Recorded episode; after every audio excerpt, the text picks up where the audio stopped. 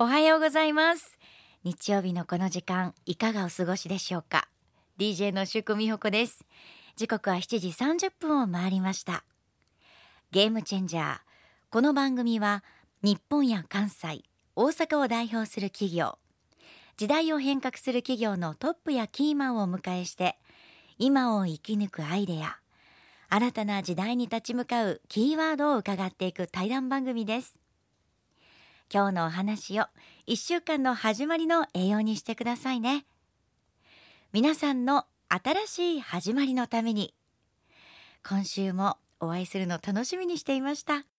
第24回のゲームチェンジャー今週もお迎えしたのは株式会社ワークアカデミー代表取締役会長大石博夫さんです。おはようございます。おはようございます。大石さんにお会いすると元気が出ます。ありがとうございます 今週もよろしくお願いいたします、はい。先週はワークアカデミーのまあ成り立ち大学学生企業社会のあり方についてご提言いただきました。今週はですねワークアカデミーのこれからの教育戦略についてもお話を聞かせてください、そして大石さんからリスナーの皆さんにぜひ読んでいただきたいということで、えー本のプレゼントいただきました。ダイヤモンド社より出ている大石さんの著書偏差値コンプレックスよ。さよなら。夢と勇気が人を育てる。この放送をお聞きの方5名の方にプレゼントです。FM 大阪のメールホームまたはチェンジアットマーク FM 大阪 .net にお送りください。締め切りは番組終了時の8時までとさせていただきます。さて今週はですねいろんなお話を聞いていきたい中でまずあのワークアカデミー社訓がありますね。夢と勇気が人を育てる。なりたい自分になれる。もう非常に前向きなはい。言葉ですけども。僕は会社作ってアバウト40年なんですけど、えーこれを変えることなく貫けたということがあの私の一つのあの誇りですね。う。ん。えーで夢と勇気というのはあの人はあの夢というのを見るのもものすごく大事なんですけども、はいでも夢ばっかり見てたら、うん、それでいいのかというとそれは全く違っててやっぱりそれを行動に落とし込むという勇気が必要なんですね。うんでその夢と勇気の両方がないと人は育たないんではないかなとこういうふうにえー考えて私はあの実は長いこと海外うろうろしてたんですけどもその時にこの、うん言葉が生まれたんですうね。んヨーロッパアメリカとかカナダとかそういう美しい国で生まれたんではなくて私は実は好きだったのはその発展途上国の方が好きだったんですね。はいでその発展途上国の、うん、人たちの熱気というんかな生きるエネルギーみたいなのを感じて、まあ、そのうん現地の人々の輪の中に入れていただいて子供ちゃんと一緒に遊んでいる中で、えー本当に屈託のない子供ばっかりなんですねう。んうん、でそのみんなが夢を語れるというのは僕はびっくりしたんですね。えー日本にいる時はその発展途上国の、うん貧しい地域の、えー人たちが子供が夢をみんな語れるかなんて想像もできなかったんですが、だから反対に、えー自分の人生をお求めて旅をしとったわけですけども私の方が、えー彼らからやっぱり勇気をもらえたというね。えーこういうことなんですね。だから私にとってその夢を描く、まあ、雲を見るのも大好きなんですけども夢が人を育てていくということ。ただしそれは、えー勇気がないとうん単なるうん無双化になっちゃいますよという形なんですね。はい、はい、こういう形なんです。そうですよね、あの世界をね旅されたっはいてい。うお話もありましたけども、もう大学卒業してすぐに行かれましたよね、はい。でもし今のお仕事についてなかったら、もしかしたら旅行会社の経営をなさってたかもはい、しれないということなんですが、今はまあこういう状況なのでなかなか海外には行けませんけども、はい、旅はやっぱりするべきですか？もう旅をしないと人間はダメなん違いますか？そうですよね。うんうん、旅が人間を育てていくと思いますし、ううんん旅がいろんなことを私たちを気づかしてくれるんですね。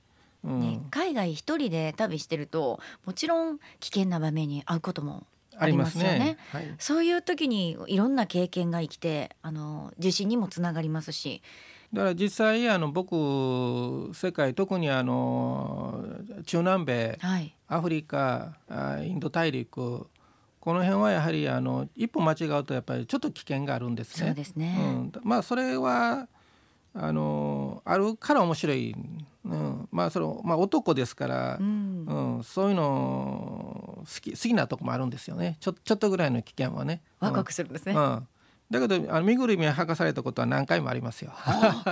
そうですか。ええ、身ぐるみ剥がされたことね。ええ、例えばピストルなんか突きつけられると、はい、おもちゃみたいに見えるんですよね。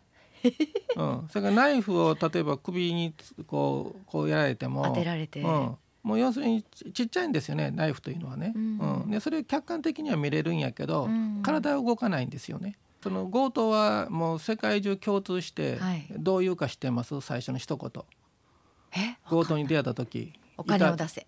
いやいやそんなんじゃないんですよ。テイクイージーなんですね。落ち着けと。えいやいやこ、うん、その言葉そのままお返ししますですよね、うん、落ち着けと。落ち着けってだから抵抗せんといてくれという。落ち着けと、うん、落ち着け落ち着け言うんですよ。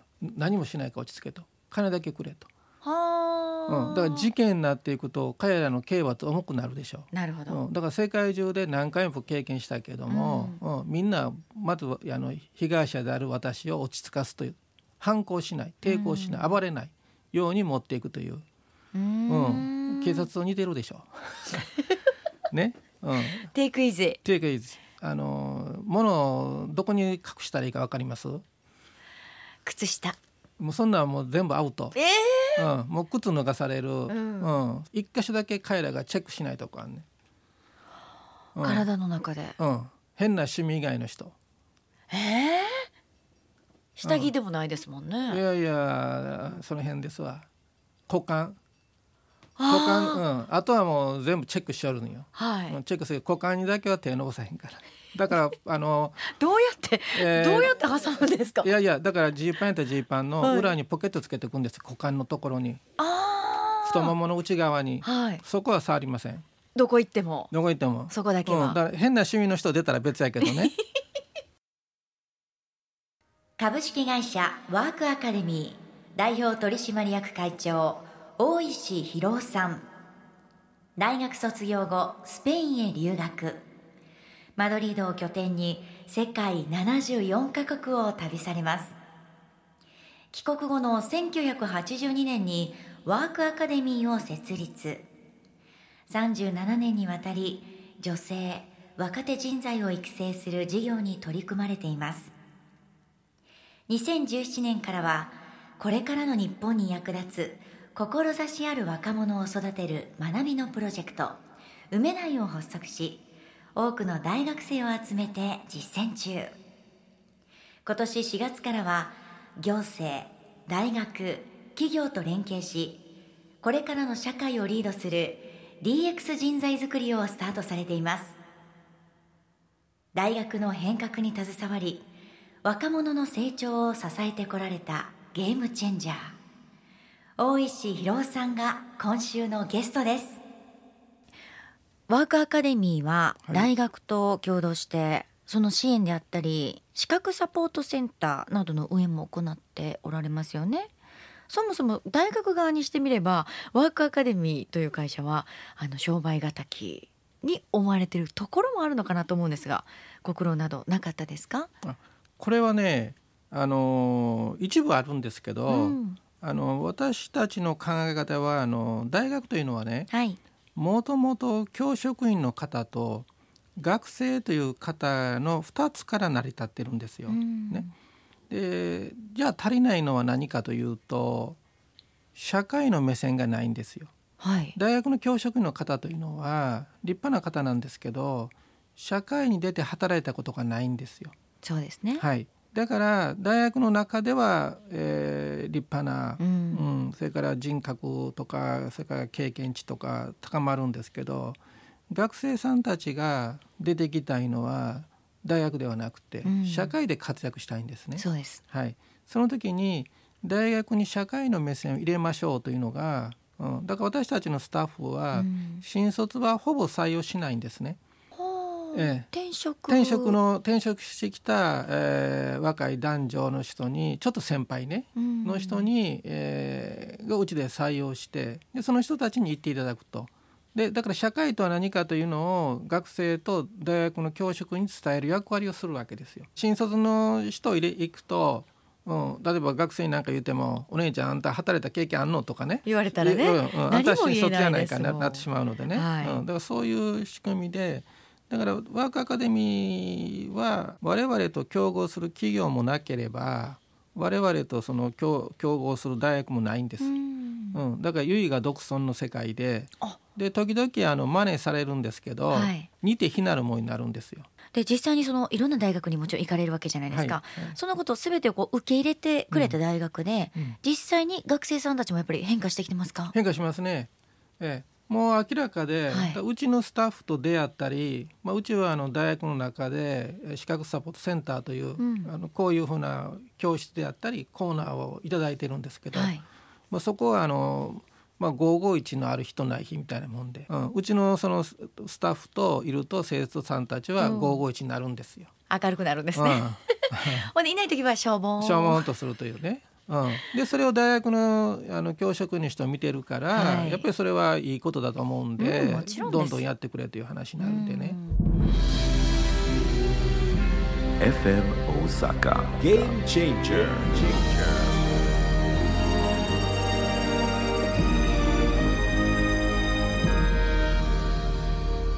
えっ、と今不思議なことにねたまたま偏差値でね、はい、関大行ったと。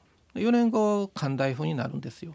たまたまあの神戸女学院行ったら、うん、4年後神戸女学院になるというね。うん、うん、で今の子は関大行った子は関大以外のこと付き合わない。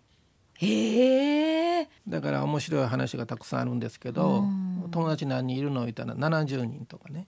ネットの数ですよ。ネットで LINE でつながってるの70人からね。それを面接で平気で言うぐらいね。だからネット重視でえー、こうフェイスとフェイスとかリアルなことに対するのあんまり価値観を重く置いてないのでその付き合いの範囲が非常に狭くなってしまってるというね。だから今我々何してるかというと今から3年ぐらい前に、うん、あの梅田梅田大学というのを通称作りましてね、はいうん、大学をもうあの15歳から28歳、はい、つまり人間の肉体がえー、成長するまでが15歳として、うん、15歳ぐらいだと男女とも生体になってくると、うん、今度は頭脳とかメンタリティーとか心とかこれが成長していく、はい、ここをターゲットにして、えー、その全部の大学を混ぜこぜにしてるんですよ。うん、だから、えー、偏差値の高い大学の学生さんから低い学生さんとか、それがえー、一緒にバイトさせたりね、一緒にボランティアさせたり、うん、一緒にどっか行かしたりしてやっていますとね。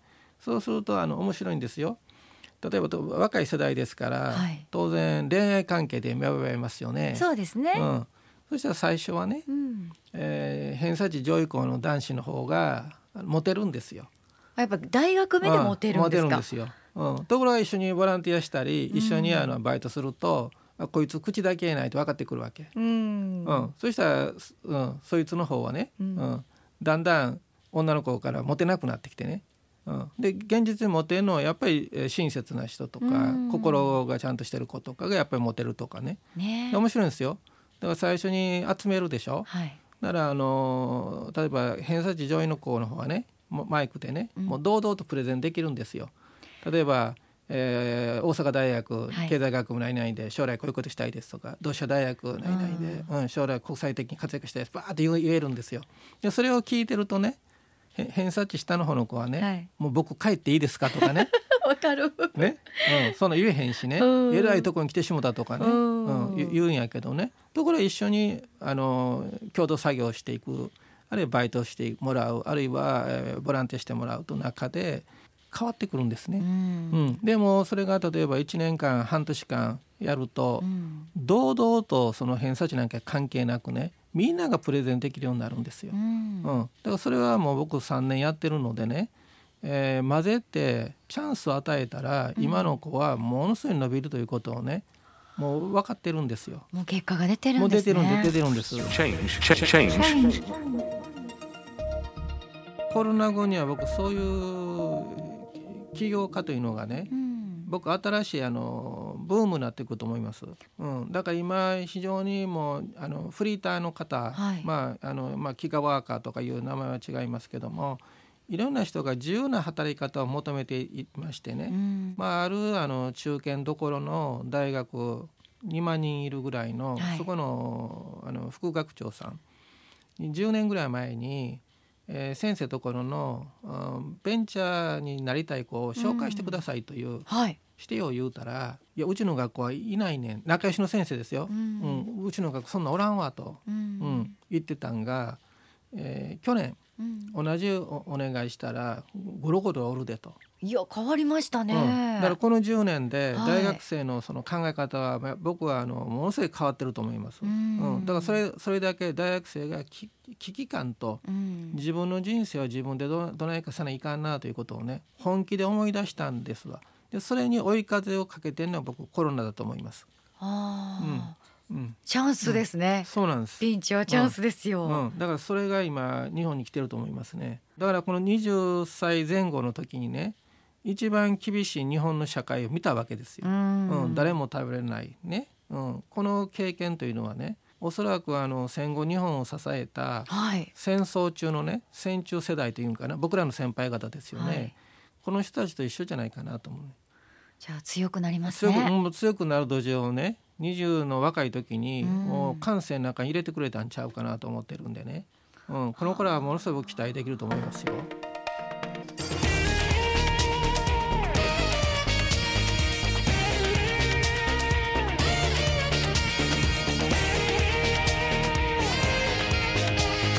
Never seen before.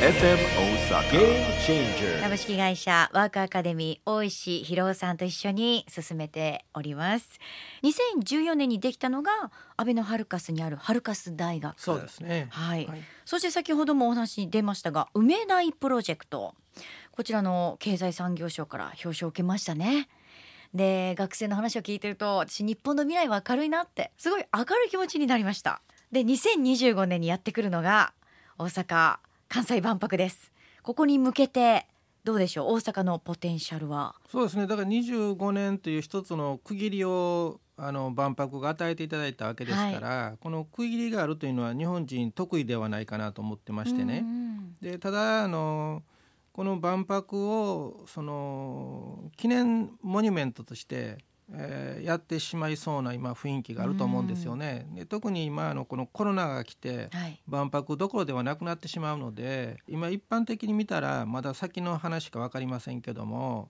実はもう時間がないんではないかなと思っているのが、もう少し、えーちゃんとやらないと、はい。えー記念的にやる行事として終わってうん。関西には何も残らないんではないかなと。だから今一つ束になってあの組織を持っているのは大学さんなんで、はい。えー各大学のキャンパスを万博の会場にしていけば、うん、ものすごい広がりが関西一円に、えうん。ー広がるんではないかなと。えーもっと大事なのは万博後の社会特に関西社会が明るく元気になっていく、うん。うん、形のものを作っていく時に一番大事なのは、えー若い学生さんや若い人を、うん。が関西で活躍してくれるような仕掛けと仕組みを持っとかないと、うん。まあ、半大阪大学や立命館というのは、えー8割以上の人が、えー関東で就職するんですね。そうですね。ね。だから関西に人材残ってないのでね、うん。だから今からその各大学が、えーあるいは若い人たちが関西に残れるような仕掛けをしていくと,、うん。えーっと20代の時に、えー関西好き人間が増えてくると、えー絶対に私はあのやっぱりベースはやっぱり若い力なんですね。うん。うん、若いエネルギーが世の中を変えていきますからそれを万博というのにこと寄せて、うん、各大学にこの輪を広げていく。若者に広げていけば、えー新しい人材はそこから出てくると思います。うん。うん、でその人たちは関西でで土壌の部分ができるからおそらく世界で活躍できるというね、はい。だから東京を意識しなくていいと思うんですよ。東京に行かなくても関西から世界へ。はい、もうその流れはできてると思いますよ。Think. 大石さん。はい、先ほど若い力がはい、はい。やっぱり全てを変えるというお話をしていただきましたけれども、そのリーダーである、まあ、国であったり地方のリーダーがですね元気がないというか、リーダーに求めることっていうのはいろいろありますよね。大石さんがリーダーとして重きを置いている部分っていうのはどこですか？はい、今あの皆さんもあのテレビとか、えーマスコミとかで、えーコロナが大変だということはもう十二分に、えー了解されていると思うんですけど、えー私が不思議に思うにはこんなあの国難の時にえー一人の英雄も出てこない。うん一人の今おっしゃった日本からリーダーが出てこないというねこれが僕日本の現実ではないかなと思うんですよ。えー吉村さんが一時ねちょっとあのええ格好になりかけたんやけど、うん。うん残念ながらね今ちょっと厳しい顔にお変わりになったと思うんですけども、だからまず私たちが今一番日本が頑張らなあかん時に一人の英雄もあるいは一人のリーダーも出せない国だということを知るべきだと思うんですね。うん。えーそのリーダーというのは1日や2日ではできないんだから、えー若い世代をですね、えー育てて育んでいくというね、えーやっぱり寄り添ってあげないと僕はできないんではないかな。だから若い子にやっぱり自信を与えていく。若い子に失敗の経験を積ましていく。それを楽しく面白く関西風に温かく見守っていくというね。やっぱり、えー関西でいうおかんの力ですよね。よっしゃというね、うん。えーことを声がけをしていくというね。日本がここれほど、うんまあ、失礼かどうか分かりませんけどダメな国であるというね。で情報うんでは素晴らしい国やとか、医療では世界で2位やとかなんか言ってたけど、まあ、この低たらくというのを全国民が知ったと思うんですよ。そうですね。だから知ったということがものすごく大事でね、うん。だから今、うんまあ、バブル崩壊して長い年月経ちますけども、えーやっとお日本人が目覚めたんではないかなと、だから私は少なくとも10年かけてね10年後日本が明るい国にね、うん。その明るいというのはやっぱり全国民が幸せになっているというね国が明るいんじゃないんですよ。そこで暮らす人々が幸せを感じれる、あるいは生きがいを感じれるね僕が言う夢と勇気を持って過ごせる、うん、国にすべきだと、うん、でそのために別に難しいことではないんですよ。一人一人が若者に寄り添ってあげれば若者というのはやっぱり感じてくれると思うんですね、うん。そういう社会を私たちが作っていくべきだと思うんですよ。はい、はい、大井さん頼みますよ。はい、私もあのまだまだ頑張りますので、はい。頑張ってください。はえー総論になりますけども、今私たちが守るべきこと、大切にすべきこと、まあ挑戦しなきゃいけないことっはいていうのはどんなことだと思いますか？これまずはやっぱりあのコロナウイルスにかから ね、えーコロナウイルスにかかってしまったら厳しいから、まずはコロナウイルスをまあ、えー関西上げて、うん。これにかからないように、えー、皆で協力するというはい。ことが一番大事だと思いますね。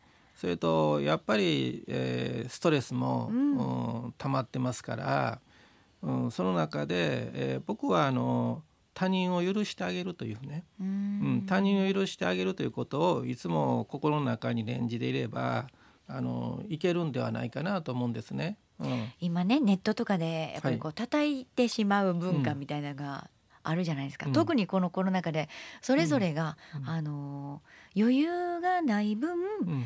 そういう風な行動に出てしまう人もいると思うんはい、ですよ。その通りですね。ね、うん、でもその許す心。っはい、ていうのは必要ですね。そうですね。それがないと人間じゃないんじゃないですか。うんうん大石さん、はい続いて挑戦すべきこと私たちが変わらなきゃいけないことは何ですか？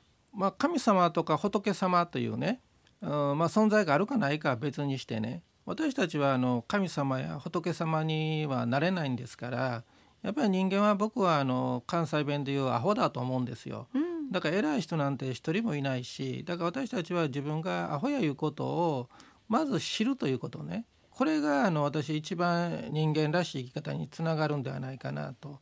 でアホを知れば、えー勉強せないかんなとか、ね学ばないかんなというふうに思うから人間は成長軌道に乗れるんではないかなと。でも自分にこだわったり、えーどこかで意固地を張ると、うんうんそこで終わってしまうんじゃないかなと。うん、まず学ぶ喜びとうん。新しい発見、うん、だから街をブラブラして、うん、あるいはテレビ見てても、うん。そのテレビ画面にハエが映っとったら面白いじゃないですか。う、ん、うんそのハエを探すのが人生だと僕は思うんですよね、ほう、うん、そのハエがヒントでい。ろんはいなものが生まれてくると思うんですよ。最後になりますが勇気の出る言葉を今お聞きのリスナーの方にいただけますか、あの皆さん安心していただいていいと思いますよ。えっと、人間ってやっぱり変わらないなと僕は思ってましてね、うんうん、その変わらない人間が変わっていくチャンスというのはね、うん、変化の時しかないと思うんですよ。だから、えーコロナのおかげで私たちはいろんな今経験をしているわけですからそれからいろいろな出会いやいろいろな、うん求め方、うん新しいツールを使ったりして私たちは間違いなく成長していますから皆さん安心して、えーコロナ後の社会をね、えー待とうと。うん、でそれはその間今ですね今皆さんは僕は一生懸命勉強することではないかなと思いますよ。うん今鍛錬されたらいい習慣がつきますのでね、うん、でそしたらたくさんのチャンスが皆さんの前に現れると僕は確信していますのでね、えー私もそういうふうな人生を歩んでいこうと思いますので皆さんも一緒にやりましょう。